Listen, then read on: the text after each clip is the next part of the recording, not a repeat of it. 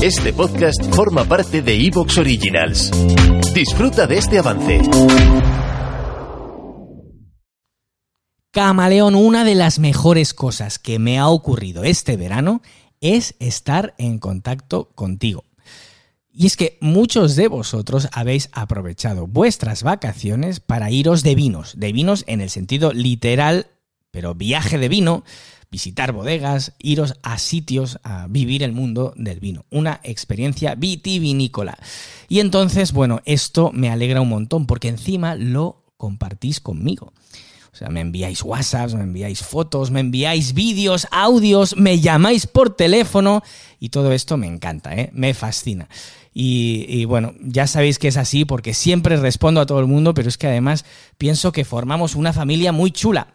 Y resulta que un camaleón de vosotros me escribió de una isla remota en la cual yo tengo un grandísimo amigo por allí perdido viviendo. Y digo remota y perdido con todas las letras, porque estamos hablando de una isla que está a tomar por culo de todo, pero que en el mundo del vino, bueno, ni siquiera yo conozco demasiado lo que está ocurriendo por allí. Con lo cual este camaleón me enviaba fotos, me decía, mira, Farran, ahora está pasando esto, estoy haciendo esto. Así que le dije, mira, no me expliques más. Nos lo tienes que contar a todos los camaleones. Y de paso, aprovecharé para llamar a uno de mis mejores amigos, casi familia, diría yo, que tengo allí en esta isla mm, del tesoro. isla perdida remota del tesoro. Así que bueno, abróchate el cinturón que viajamos camaleón a la isla del hierro.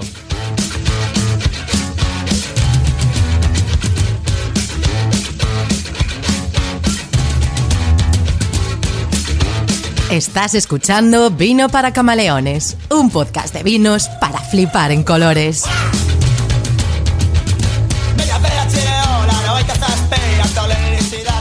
Atención camaleón, porque como te decía, tengo a uno de vosotros por ahí perdido en el mundo, haciendo cosas muy chulas del mundo del vino. Que bueno, yo creo que vais a flipar de dónde está y lo que está haciendo.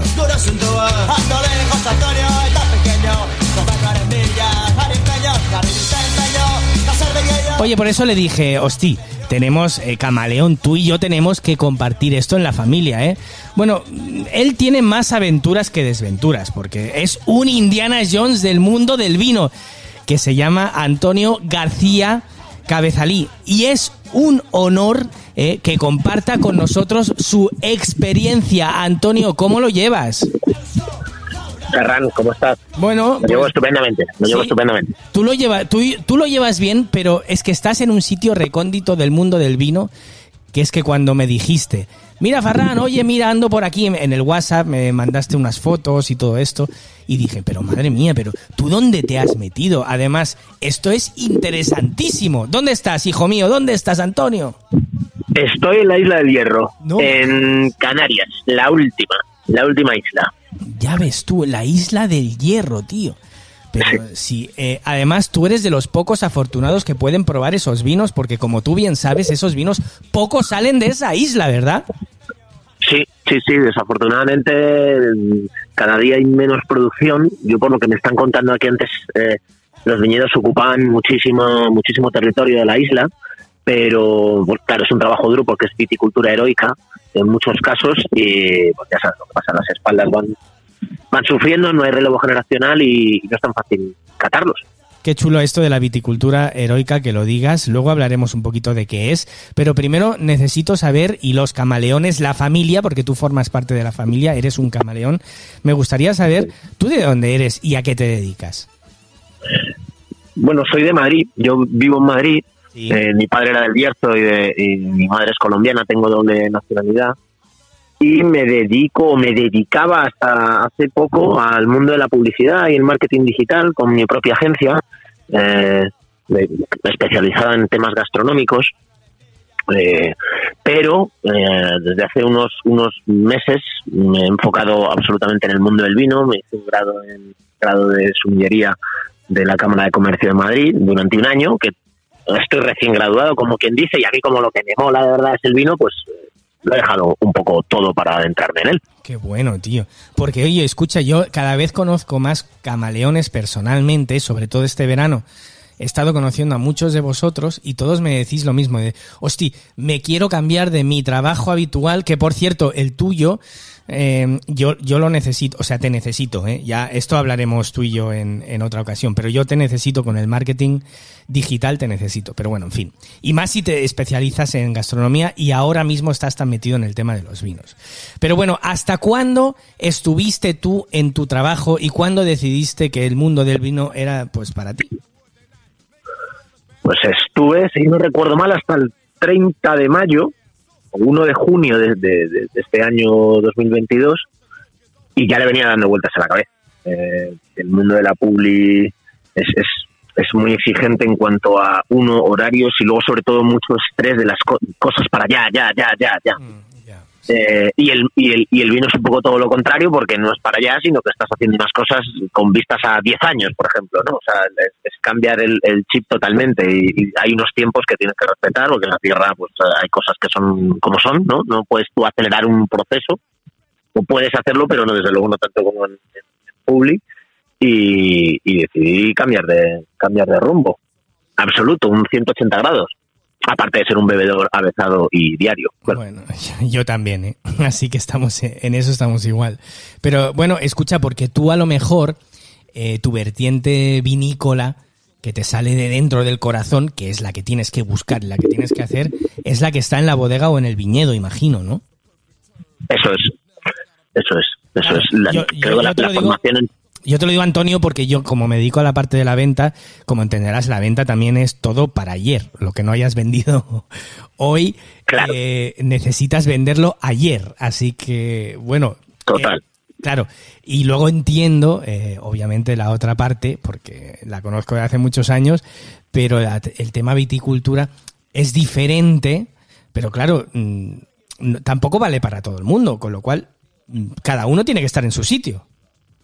Sí, sí, sí, desde luego. Y también, al final, todos, todo es parte de, todo es parte de la venta, ¿no? Yo creo que todos los eh, que están metidos dentro del mundo del vino, como tienen que verlo, yo al menos yo lo veía cuando estaba en el mundo agencia, desde un diseñador gráfico a, a, un redactor, tienes que estar enfocado a venta si quieres que la cosa funcione, no tener un departamento de venta exclusivo y que el resto se olvide y le dejen toda la responsabilidad, ¿no? O sea, Totalmente. Eh, algo bien hecho desde el campo tiene que estar enfocado a venta también. Estoy totalmente de acuerdo contigo, porque además, sabes, las bodegas que, me, que más y mejor venden son aquellas que tienen viticultores o enólogos o enólogos viticultores, que es lo, es lo más normal hoy en día, uh, que saben vender tanto que cuando haces una visita dices, hosti, yo le, le, compraría todo el vino. Yo hice una visita en los años, que fue el año 2005, a Álvaro Palacios y, y, Álvaro, eh, tú sabes, es, es una persona que explica las cosas de una manera tan brutal que tú dices, yo es que le compraría el vino. Y en esa época ese vino valía 600 euros la botella, ahora ya vale más, ¿no? Pero le compraría todos los vinos. Entonces, todos hemos de tener en cuenta que queremos y que necesitamos vender, porque eh, eh, lo que ocurre en una bodega, al final, no puede ocurrir sin el dinero que entra eh, para mantener todo eso. Pasa en el vino y en todo, ¿no? Los, técnicos a veces están en su, historia, pero luego esa parte de comunicarlo y venderlo, lo tienes o no lo tienes, ¿no? Es un poco casi que innato y, hacen un trabajo bestial, pero luego no lo vendes bien. O sea, no lo estás comunicando, ¿no? Yo ahora después de, de estas vendimias digo, joder, qué barato es el vino, ¿no? El otro día que estábamos cortando cortando en un, en un viñedo con vistas a la playa y tal, pero algo al agua, mejor dicho, ¿no? porque aquí no hay playa exactamente como tal, eh, en altura, con una inclinación que cada, cada cepa parecía que te ibas a ir para abajo y es que esto tendría que costar 4.000 euros cada botella, ¿no? Tranquilamente. Mm, y comunicar eso, comunicarlo bien, ¿no? De, oye, mira, lo que estás tomando es que aquí hay un curro detrás y hay un y hay un esfuerzo y unas formas de hacer las cosas que, y por eso cuesta lo que cuesta.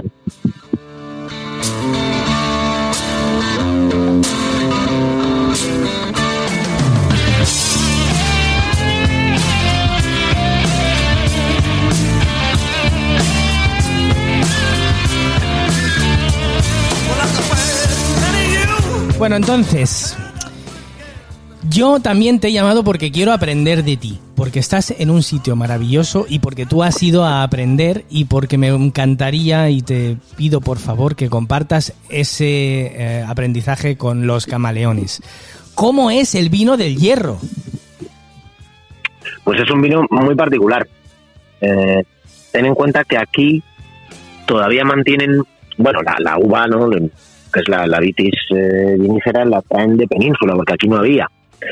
Eh, la traen con, con, la conquista ¿no? de, Canarias, pero luego no hay demasiadas variedades de los que se dicen foráneas, ¿no? En esa península pues están todos estos cabernets y las uvas que no eran eh, naturalmente nuestras, ¿no? Eh, entonces aquí tienen unos vinos muy particulares porque son sus uvas, sus variedades, que las, que las mantienen desde hace cientos de años.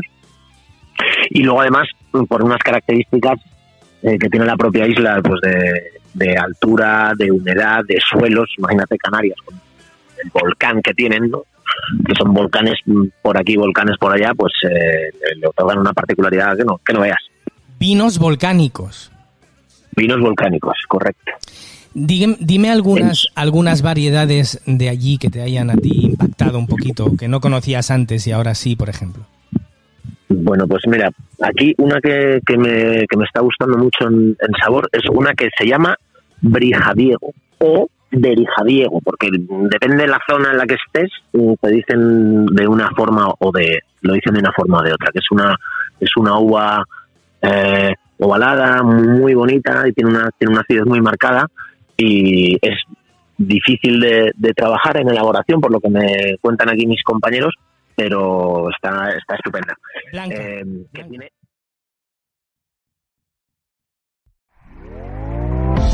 ¿Te está gustando lo que escuchas? Este podcast forma parte de Evox Originals y puedes escucharlo completo y gratis desde la aplicación de Evox. Instálala desde tu store y suscríbete a él para no perderte ningún episodio.